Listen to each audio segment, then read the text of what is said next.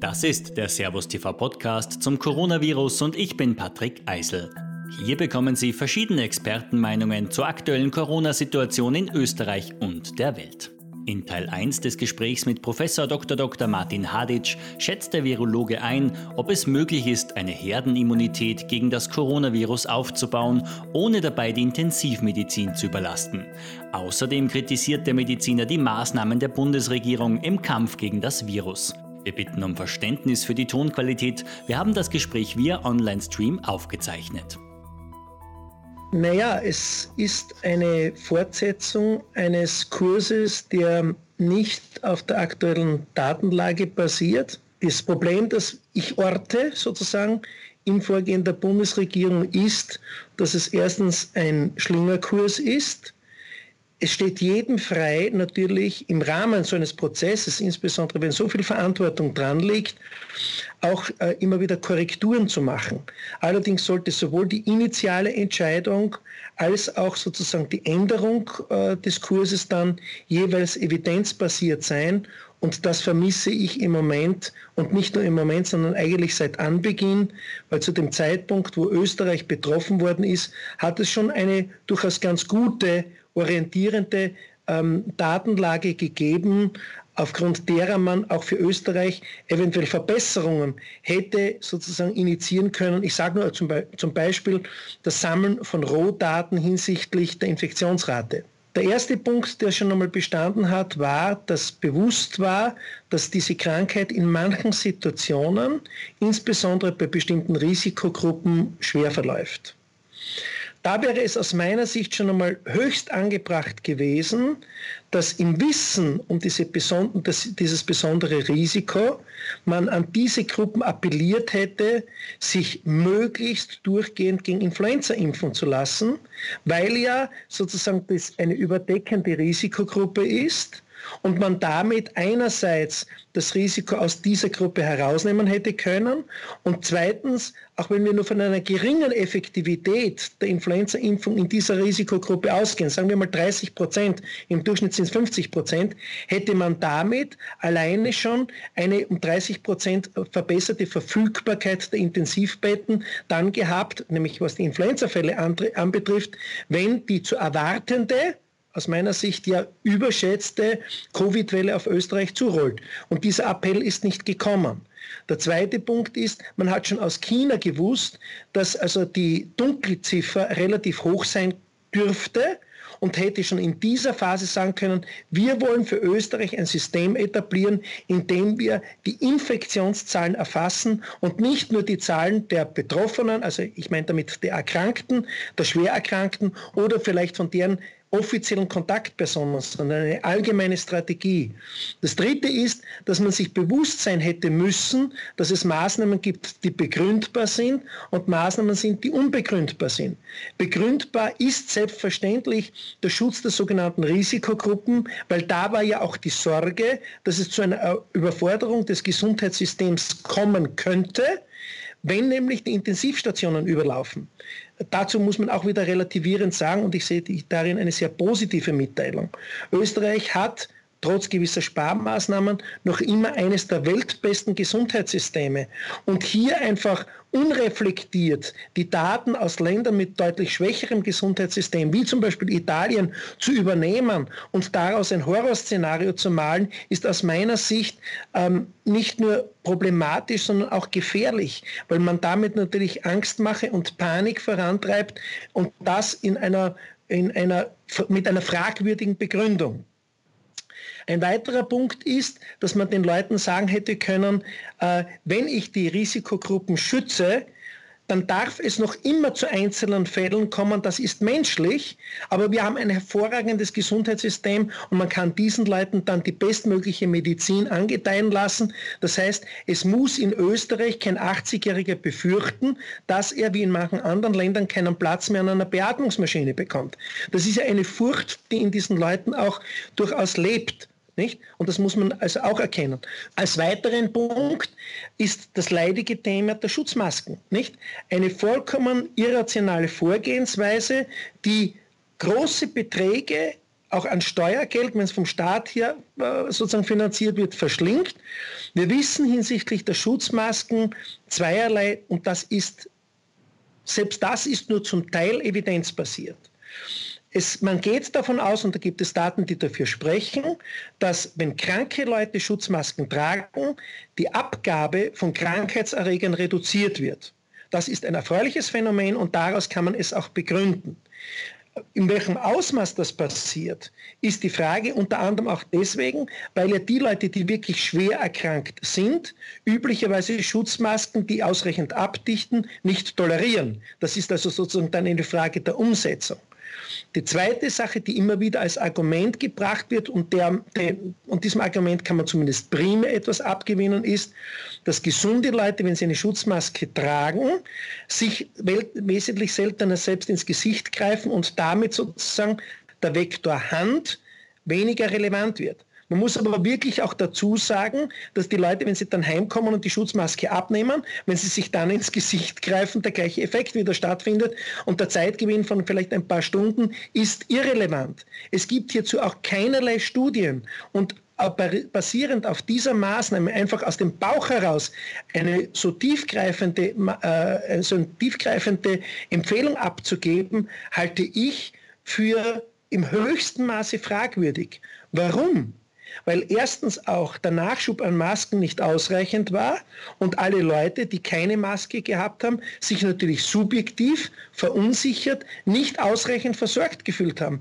Die haben ja Angst gehabt, dass sie ein substanziell höheres Risiko haben, sich zu infizieren.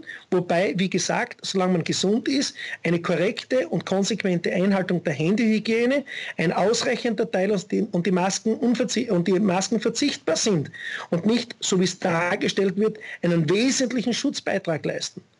Und äh, das Letzte, was ich vielleicht jetzt sozusagen in diesem Kontext auch formulieren möchte und was man auch vorwerfen muss, ist, Österreich und insbesondere unser Bundeskanzler, und das darf ich sagen, als einer, der in Deutschland lebt, hat international einen sehr guten Ruf. Und ich verstehe es bis heute nicht, dass dieser Vertrauensvorschuss, den Österreich hier gewonnen äh, äh, gehabt hat, nicht dafür genutzt wurde, einerseits auch international ein gewisses Benchmarking vorzugeben, weil ich merke das tagtäglich hier jetzt in Deutschland. Man schaut auf Österreich und sagt, in Österreich wird das und das getan. Das heißt, hier hätte man auch internationales, sinnvolles Leadership übernehmen können. Und das Zweite, was ich nicht verstehe, und das ist ja auch mein Appell in meinen Statements, das ist ja nicht ein Problem, das Österreich betrifft. Das ist ein Problem, das global existiert und ein globales Problem braucht eine globale Lösung. Und ich verstehe nicht, dass basierend auf dem guten Ruf, den Österreich hat, hier nicht die Initiative von Österreich ausgeht, hier auch eine globale, ein globales Treffen der entscheidungsrelevanten Gruppen herbeizuführen. Und hier gehören eben nicht nur Politiker hinein und nicht nur Virologen, sondern auch Epidemiologen, Ethiker, Ökonomen, Psychologen, also alle diese Gruppen, die sozusagen die nunmehr ja in, in äh, einem sehr komplexen System verlaufenden Dominoeffekte versuchen wieder einzufangen und damit wieder Vertrauen zu schaffen und vor allem den Leuten auch Hoffnung auf die Zukunft zu geben. Das ist ja komplett verloren gegangen. Schutz gegen die Ausbreitung eines Virus bietet die sogenannte Herdenimmunität. Zu der kommt es, wenn so viele Menschen durch eine überstandene Erkrankung immun geworden sind, dass sich das Virus nicht mehr ausbreiten kann. Ob es eine Herdenimmunität gegen das Coronavirus geben kann, ohne auf dem Weg dorthin die Intensivmedizin zu überlasten, muss für Martin Hadic individuell beurteilt werden. Es hängt vom Land ab. Und man muss sich einfach bewusst machen, dass Länder wie Italien, Frankreich, Spanien äh, nur ungefähr 40 Prozent der Intensivbetten haben auf 100.000 hochgerechnet im Vergleich ähm, zu Deutschland. Und Deutschland hat noch die, oder die Hälfte ungefähr von dem, was Österreich hat.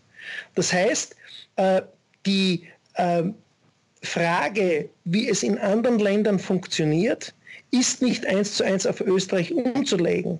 Also mit anderen Worten, wenn wir davon ausgehen, dass wir eine sehr hohe Dunkelziffer haben, und davon müssen wir ausgehen aufgrund der bisher dürftigen Testkapazitäten Und wir müssen natürlich auch immer festlegen, an welcher Untersuchungsgröße, äh, welche brauchen wir unbedingt, um daraus zuverlässige Rückschlüsse ziehen zu können.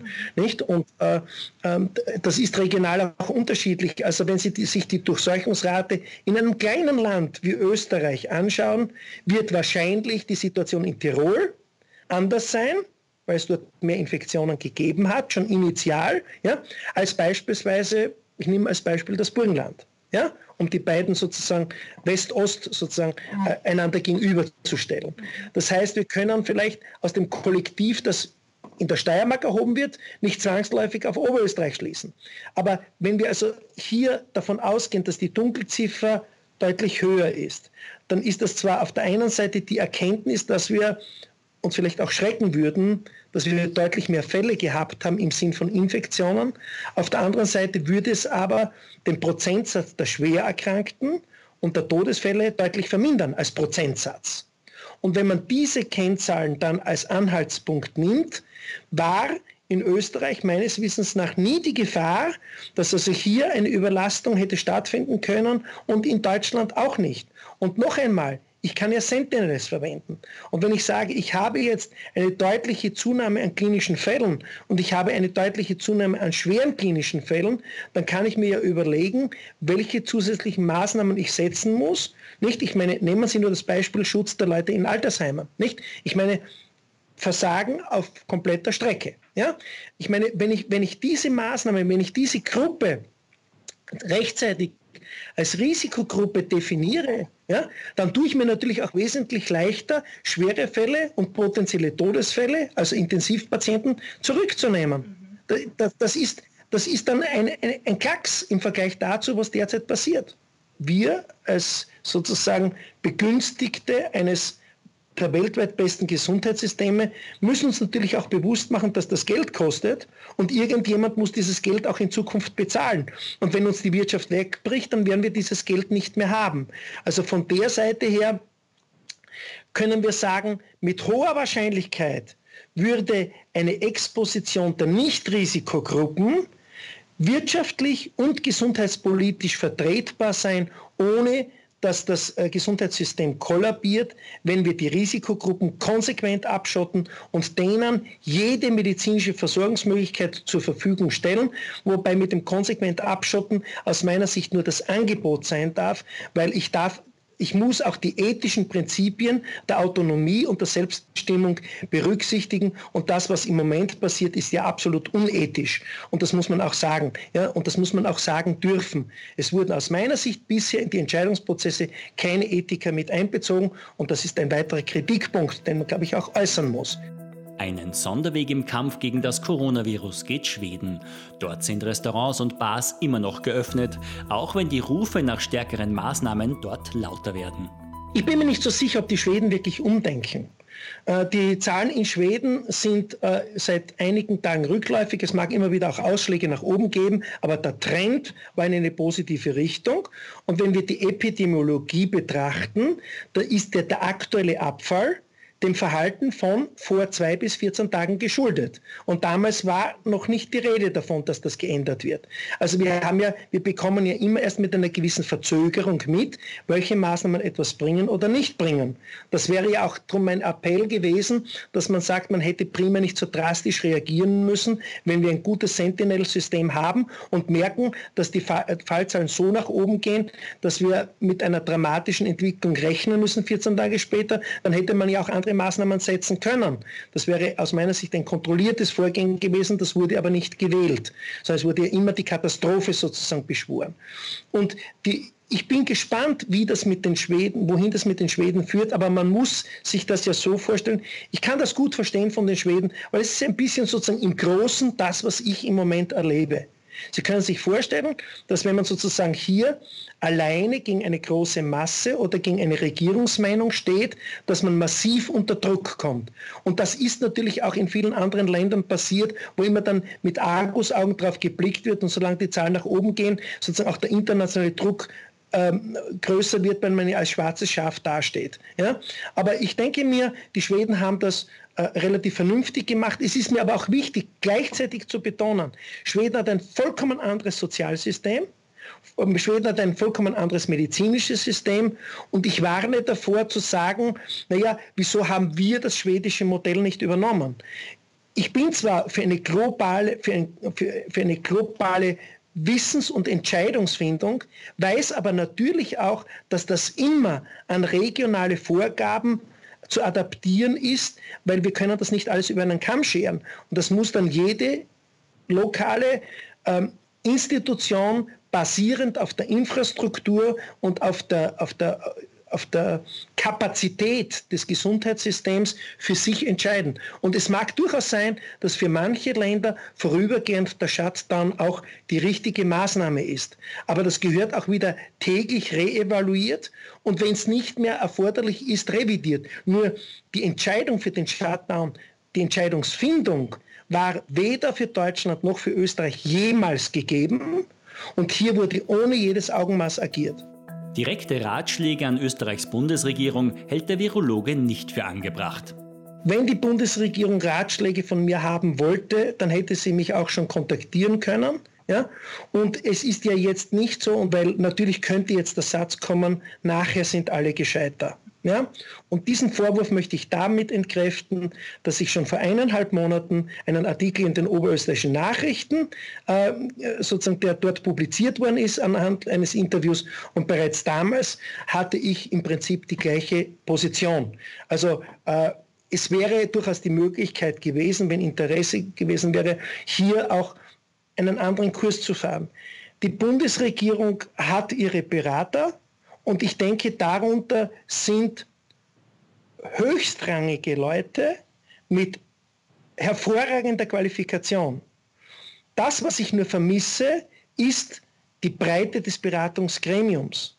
Weil, wie schon gesagt, wurden aus meiner Sicht bestimmte Gruppen, die ohne jeden moralischen Anspruch einfach als Gleichgewicht in dieser Gruppe gehört hätten werden sollen und deren Ratschlag genauso ernst hätte genommen werden sollen wie die der benannten Experten und daraus sozusagen resultierend eine, eine Strategie des mittel- bis langfristigen geringsten Schadens und nicht nur an heute und gerade mal morgen zu denken, ja, ähm, diese Strategie hätte entwickelt werden können. Und ich bin überzeugt davon. Schauen Sie sich die Aufmerksamkeit an, mit der derzeit die österreichische Bevölkerung an den Pressemitteilungen der Bundesregierung hängt. Ich bin überzeugt davon, dass man das genauso mit der gleichen oder vielleicht sogar größeren Glaubwürdigkeit ja, an die Bevölkerung hätte kommunizieren können und es wäre, es wäre das Ganze geordnet abgelaufen. Was jetzt verständlicherweise passiert, ist, dass sich Leute nicht einfach durch einen Handstreich ihre Existenz rauben lassen. Und das ist aber das, was im Moment an vielen Schicksalen nicht nur in Österreich, aber auch in Österreich passiert. Und der Widerstand wird größer. Und ich glaube, das ist auch ein legitimes Mittel in der Demokratie, Entscheidungen zu hinterfragen. Und ich mache ja nichts anderes. Ich bin nicht im Besitz der Wahrheit, aber es kann auch schon helfen, zu wissen, was falsch ist, um sozusagen diese Fehler nicht zu machen. Mhm. Man muss nicht wissen, was richtig ist. Ja? Aber wenn man weiß, was falsch ist, dann sollte man das tunlichst unterlassen.